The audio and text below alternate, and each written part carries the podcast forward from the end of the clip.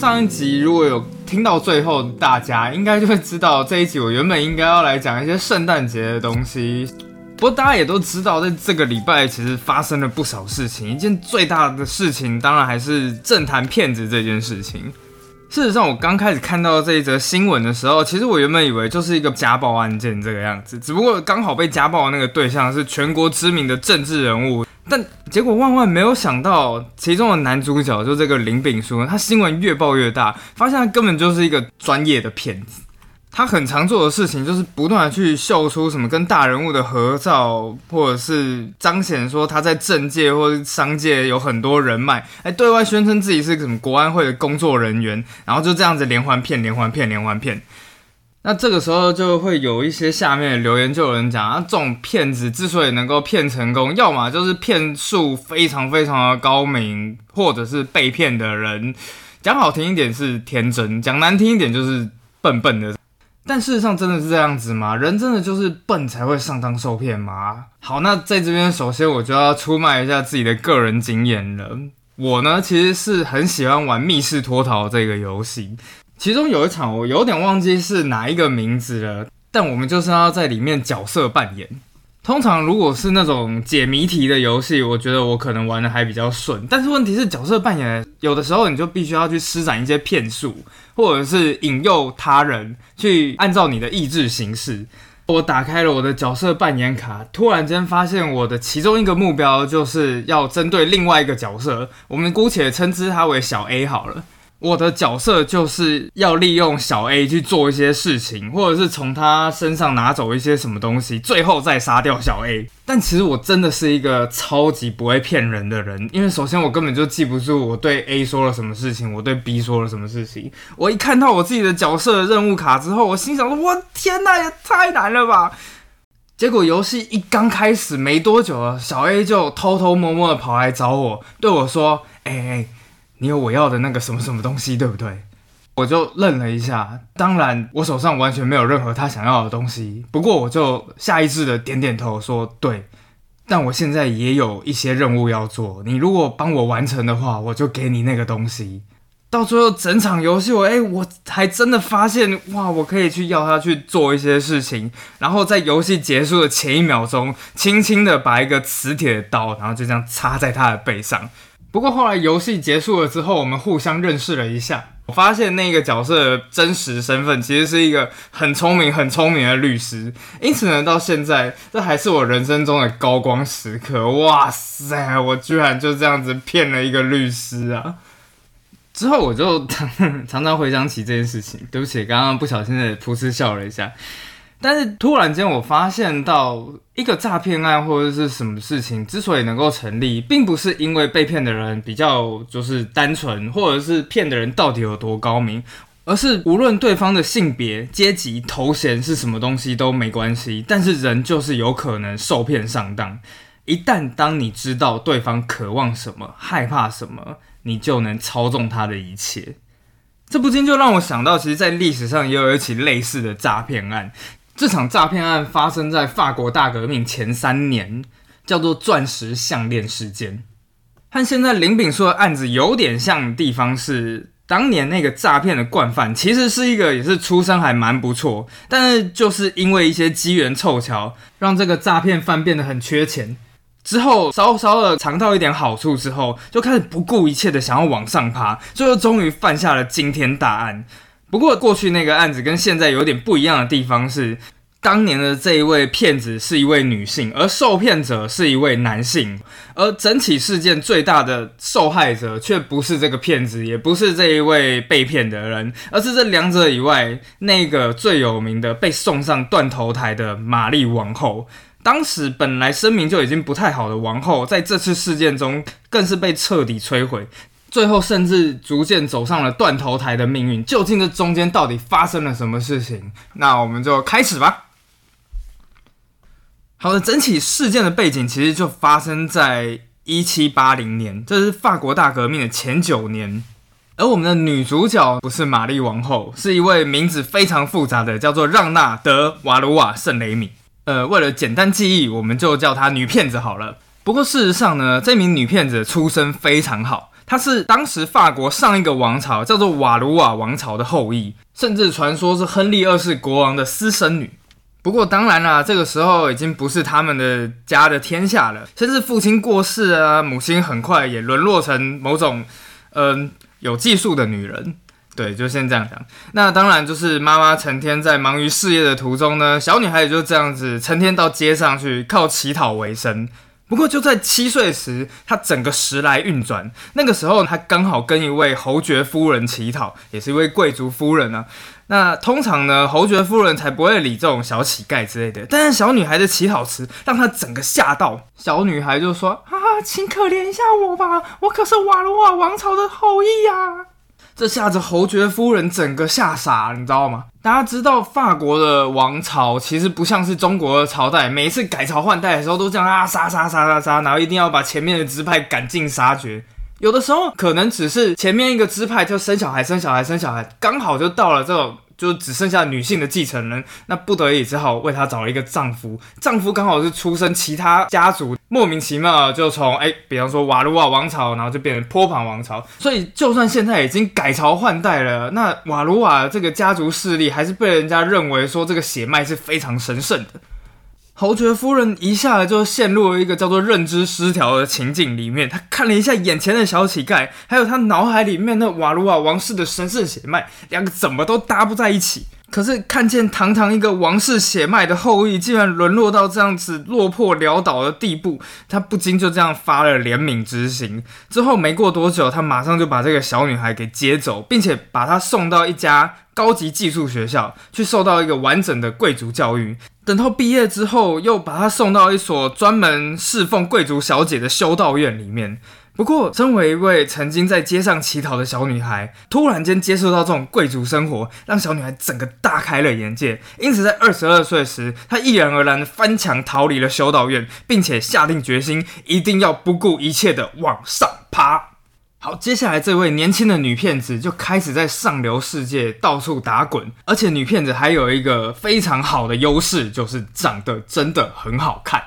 嗯，我在粉丝团里面有附上她的画像，那好不好看你们就自己去判断吧。不过反正总而言之呢，很符合当时的审美观。再加上他还受过完整的贵族教育，所以他完全了解上流社会的各项礼仪以及习惯。没过多久，这女骗子就已经找到了个丈夫，之后利用这段婚姻拿到了个伯爵夫人的头衔。在那个年代，呃，其实，在每个年代都是啊，这是非常重要的一件事情，因为在拥有这个头衔之后，你就等于拥有进出所有上流社交场合的通行证。不过，当然，身份有了，你首先也要开始有一些行头。因此，这个女骗子就用这个头衔到处借钱。因此，她在巴黎市中心就弄了一个超豪华的房子，并且雇佣了各种仆人。等到头衔、行头都有了，当然这个时候就开始要寻找猎物啦。而这个倒霉鬼就是当时鼎鼎大名的一位红衣主教罗昂。好，其实，在当时，罗昂真的是一个鼎鼎大名的人物。他的头衔呢，有呃法兰西学院院士、史特拉斯堡主教阁下，甚至到最后担任了法兰西的大布施官。这个是什么官呢？是一个所有王家的慈善基金全部都得经由他的手，你就会知道这个位置到底有多肥了。好，不过为了便于记忆呢，所以我们就叫他倒霉鬼好了。我们常常其实都会觉得，一个诈骗案的成立，要么就是骗子的骗术特别高明，或是只有笨蛋才会受骗。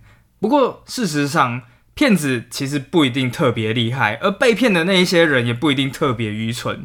而是只要是人，不管是什么头衔啦，这些之类的，都会有一些渴望或害怕的事物。只要抓住了对方的想望与恐惧，人们就会心甘情愿的被骗。在锁定目标之后，女骗子很快就收买了倒霉鬼周围所有的人，并且很快就套出来这个主教最深处的渴望是什么。他最最隐秘的愿望，其实就是成为法兰西的首席大臣，就有点像是首相这样的概念。不过问题是，他想要晋升，但是唯一的阻碍是什么？是当时的玛丽王后，不知道为什么，就是非常讨厌他，就是无来由的讨厌他。而在了解这个倒霉主教的弱点之后，女骗子很快就利用这一件事情来掌控他。女骗子开始以伯爵夫人的身份出现在主教的周围。那三不五时这样聊天的时候呢，就好像隐隐约约透露出：哎，我认识王后，而且不但认识王后，我还是王后的好闺蜜呢。比方说，在聊天的时候，这个女骗子不经意就讲说：啊，小马最喜欢这个东西了。主教一听一头雾水，呃呃，小马是谁？啊，玛丽安东尼啊，我们都叫她小马的。最后，女骗子的想象力还越来越丰富，甚至直接就幻想出一些趣事啊、译文呐。这倒霉的主教就在旁边越听越傻眼。不过，当然，你说就这样子上当了，也是太愚蠢了吧？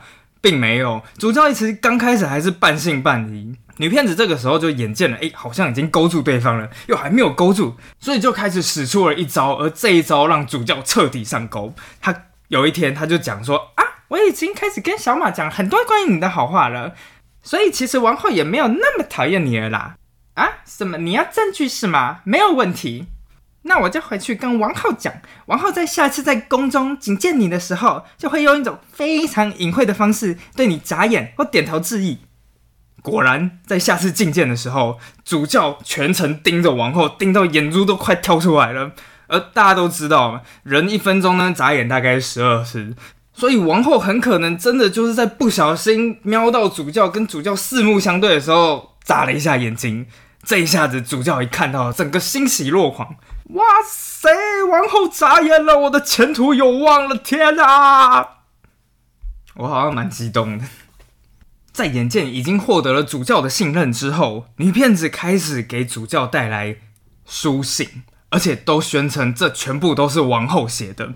主教颤抖的看了看那精致的信封，那是一张尺寸非常小的烫金立纹纸，在信纸的一角还印了一朵代表法兰西的百合花。信中的语气呢，一次比一次的和缓，一次比一次的友善。不过呢，通常都是啊，我们要举办慈善晚会捐赠，但我没有钱。聪明帅气的红衣主教，能不能慷慨解囊一下呢？而这每一次，当然主教就是好好好好好，义不容辞。但当然啦，笔友做久了，有天主教就提出来了，哎，我想要近距离接触一下皇后，和皇后聊聊，这有没有办法办到啊？女骗子当然没有问题，因此在一七八四年的八月，在女骗子的安排下，主教终于与王后在半夜的凡尔赛宫的后花园的角落的树丛见了面。等一下。一听到这种见面的时间地点，你不会就觉得怪怪的吗？主教，你真的不会动点脑子吗？当然，这绝对不是真正的王后啊！事实上，这只是女骗子从街上找来一个看起来很像王后的妓女。当这个假王后走到御花园里面。突然间，在远方就看见了一位身穿着猩红色丝绸主教服，而他的袖口和领子的蕾丝在漆黑的夜空下面闪闪发光，而且他手上还戴着一枚镶着鸽子蛋宝石的主教戒指。就算假王后什么都不知道，至少也了解了一件事情：这个人来头一定不小。不过，当这一个大人物一看到自己的时候，马上就激动的跑了过来，跪下来猛亲自己的裙摆。假王后这个时候紧张到不行，不过突然间她想起，哎，别人有教她过一套剧本，接下来就伸出她手上的那一支玫瑰花，这是真王后的招牌玫瑰花，然后说了一句：“你懂这什么意思吧？”就光是这几句话，马上就让这一位陌生的高贵人士欢欣无比。他不断的喜出望外，然后结结巴巴的表示感谢。咚咚咚咚咚咚咚，我全懂。谢谢陛下，谢谢陛下，陛下万岁！哎，陛下不见了。对，假王后在讲完这句话之后，马上就走了。为什么呢？因为再多说一句话，假王后就要穿帮了，徒留主教一个人在树丛里面。陛下不见了，陛下慢走，陛下做个好梦，就是这个样子。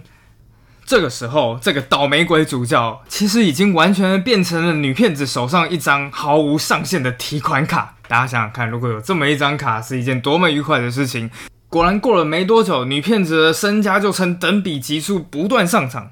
之后，她看上了一条钻石项链，这是我们这边里面最重要的这个道具，就这样出现了。但当然啦，这不是一条普普通通的钻石项链，这条项链还有特殊的名称，它被称为奴隶项圈，当时价值一百六十万法国里弗，这是多少钱呢？嗯，算了一下，换算一下现在的台币呢，大概是一亿八千多万，一条钻石项链，这是一条世上几乎没有人看过这样精美的首饰。在制作这一条钻石项链之前啊，工匠还要花好几年的时间，从各地收集了适当钻石，才终于开始动工。当然，整个项链就是一个艺术品。事实上，这一条钻石项链其实是为之前的一位法国国王路易十五的情妇，叫做杜巴利夫人打造的。不过，当然在打造之后没多久，路易十五就染上了天花过世了，而这个情妇杜巴利夫人当然也没买成。不过问题是，这个时候有两名的珠宝商，他们押上了自己全部身家，打造了这一条项链。不过现在连找了整个欧洲所有什么西班牙、葡萄牙、法国、神圣罗马帝国各个王室都找不到任何卖家，急得犹如热锅上的蚂蚁。之后他们听过玛丽王后很喜欢珠宝，他们就跑去面见玛丽王后。玛丽王后真的也是非常的喜欢这条项链，但真的有一个印象，它实在太贵了。而最后的最后，这珠宝商终于找到了女骗子。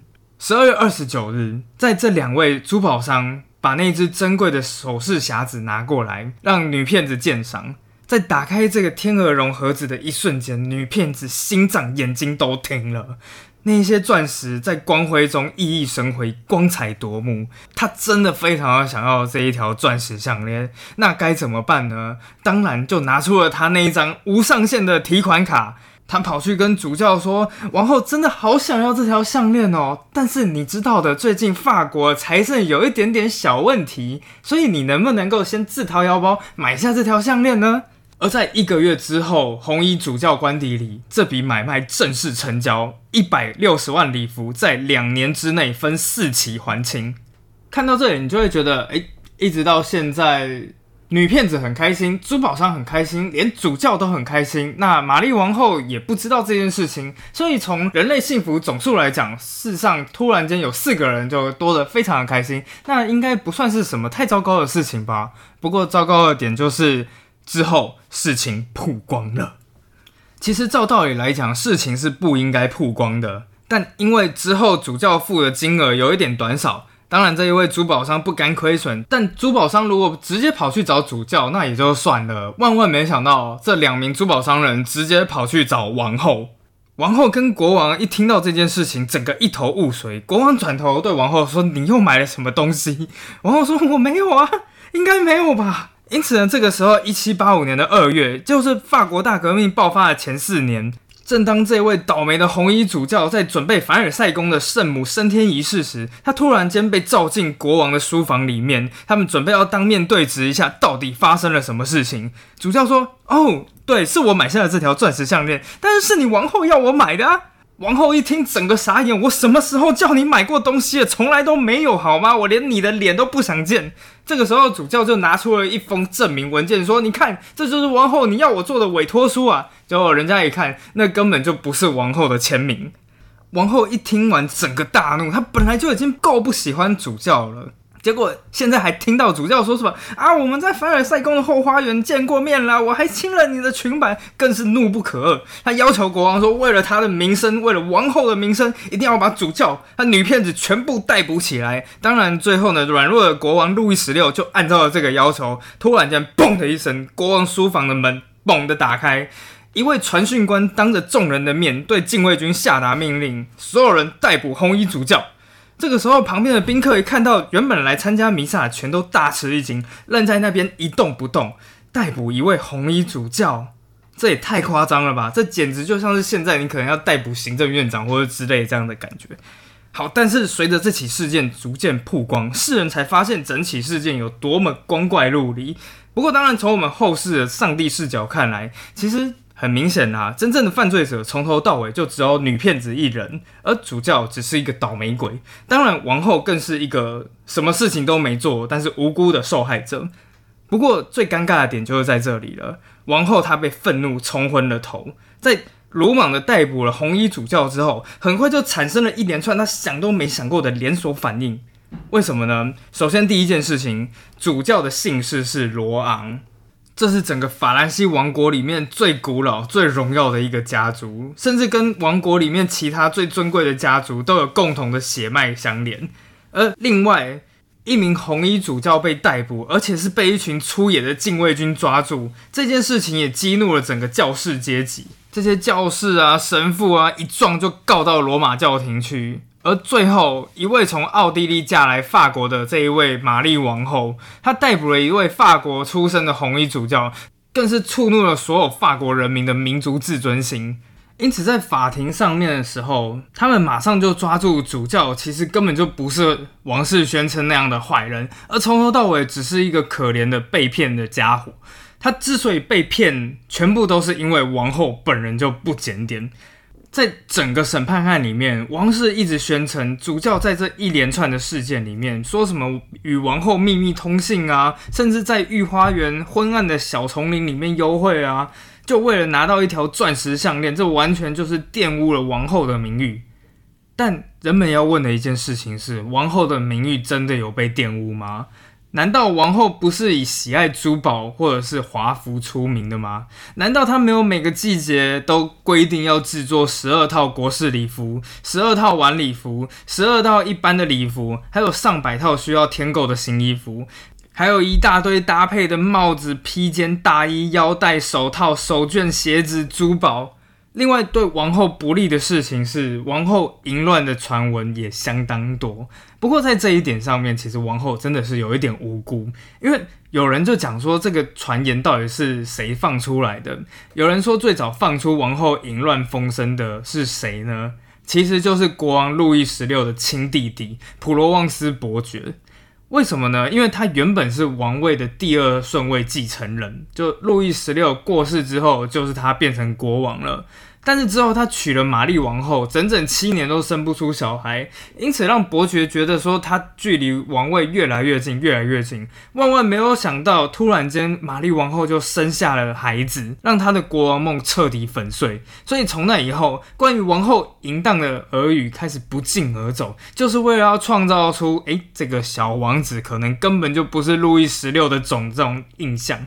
从那之后，原本只是一刚开始的谣言，突然间变成了民间的各式各样讽刺文章，甚至变成了淫秽作品，最后散落到民间去。所有王宫的生活小事都被绘声绘影成丑陋不堪，最后王后甚至变成一只三头六臂的淫乱怪物。比方说，在就是一些作品里面，他就这样讲啊，他无法抗拒小森林的召唤，不管是白天还是夜晚，全部臣服于那里面最狂乱的力量。他是法式花园中的上帝之鞭阿提拉，这边已经算是还不错的，甚至还有一些作品是直接套用王后自己的口吻。啊，接下来这样讲就有点不好，就是不太好听了。他说，要是把捅过我这骚逼的粗屌连接起来，那么长度等于巴黎到凡尔赛的距离，差不多就是二三十公里这样子。好，这可是这一切全部都被包含在启蒙运动里面那伟大而神圣的言论自由里。甚至那一些赞成言论自由的人说，批评公众人物应该是无话不可表达。总而言之，公众人物不应该在意人家散布对他们不利的谣言。总之，也许主教那段事情真的不是王后做的，但各式的迹象显示，这看起来就是王后会做的，也难怪主教会受骗。换句话说，是王后她自己的轻浮，为自己的败坏名誉埋下了种子，最后才让这些骗子得以得逞。甚至不久还传出更稀奇古怪的谣言，说这整场事件里面，其实王后一直都知道，是她指使了女骗子去骗那个钻石项链，但拿到钻石项链之后就翻脸不认人。而这就是整起事件最可怕的地方。当一件光怪陆离的事情发生，而所有说法莫衷一是的时候，人们倾向相信谁，不相信谁，其实往往不是根据事实的依据，而是他们讨厌谁。因此，在一七八六年，罗昂主教被当庭宣判无罪，所有指控全部撤销。这让王后遭遇了一场史无前例的压倒性挫败。法官当着全国人民的面，等于重重的打了王后一巴掌。他在判决书上面这个样子写：鉴于法兰西王后陛下的轻浮言行失检的名声。鉴于他一连串男女宠姬的名声非常可疑，因此我们认为红衣主教会上当，完全合理。在宣判的时候，整个人满为患的法庭顿时响起了一片掌声跟欢呼，群众对法官报以热烈掌声，甚至挤到法官在宣判完之后根本无法从人群里面经过。而到这时，王后才了解民众对自己的厌恶已经到达了极点。一年之后，法国财政部长颤抖地向国王报告，法国国债已经高达一点一亿里弗，逼得国王再次召开好久没有召开的三级会议。而在会议里面，当国王的马车一经过时，国王万岁的呼喊声便排山倒海的响起。但王后却没办法享受这样的待遇。当王后的马车经过时，所有人简直就像是预言好的一样，原本是狂热的掌声、欢呼声，哇！突然间就这样预言好的悄然无声，硬邦邦、死气沉沉的成绩，马上就跟国王的盛况形成一种难堪的对比。更羞辱人的是，有一些百姓啊，在王后经过的时候，不但刻意不喊“王后万岁”，甚至还喊出王后最大敌人的名字“奥尔良公爵万岁”。这样赤裸的敌意，但顿时就让王后有点手足无措。你就看到她脸色苍白，然后差点要昏倒。最后，他是用尽自己所有的自尊，才终于走完这段耻辱的道路。而之后的事情，当然大家也都知道啦。三级会议彻底失败，群众在网球场发布有名的网球场宣言。后来，一个巴士底监狱就这样子被攻陷。而最后一连串的事件，导致王后最后被送上了断头台。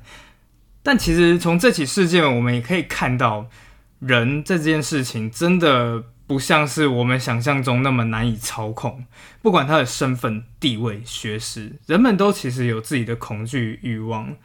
我觉得这很有可能就是以前上一辈的人们不是都在讲说，在大庭广众之前，千万不可以秀出你的弱点，不可以让人家知道你脆弱的地方在哪里。这跟我们后来这一辈在告诉小孩子说：“哦，就是你可以显示出你脆弱的一面，没有关系的，人们都会接纳你。”这其实听起来好像真的是有点不一样。